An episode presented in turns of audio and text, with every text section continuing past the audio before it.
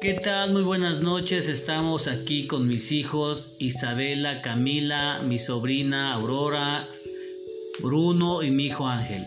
Enseguida la niña Isabela va a leer una leyenda sobre el guardián de los bosques. Adelante Isabela. Guau, guau, chihuahua. El guardián de los bosques. Cuenta los tatas que los señores de la creación miraban con enojo a los hombres que iban a los bosques, no a gozar de su belleza, sino a destruirlos. Veían que los hombres arrancaban los hermosos Veían que los hombres arrancaban los hermosos árboles que, que aquellos habían hecho brotar a la tierra para que lucieran en las montañas y dieran reconfortante sombra. Pero aquellos hombres parecían no darse cuenta de la destrucción que llevaba a cabo. Entonces los señores de la creación se reunieron para hablar de lo que estaba pasando en la tierra. Pues sí, el hombre seguía cortando árboles. Esto se acabaría y sería la destrucción misma del hombre.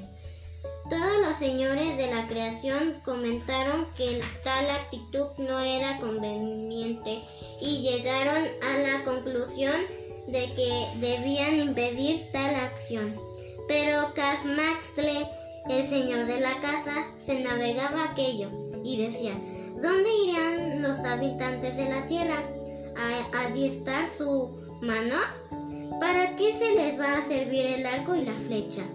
Entonces sus hermanos Quetzalcoatl, Texcatlipoca y Huixolotl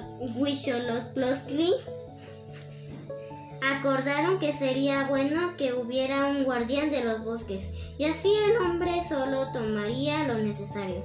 Y los tres hermanos crearon a Cuauchihuahua, a quien ordenaron ahuyentar a los destructores de, de los bosques y de los animales que ahí habitaban.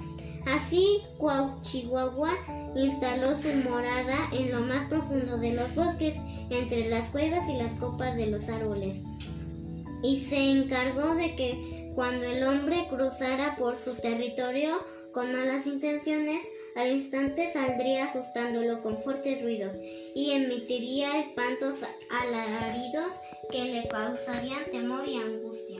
Ay, pobrecito. Excelente, Isabela.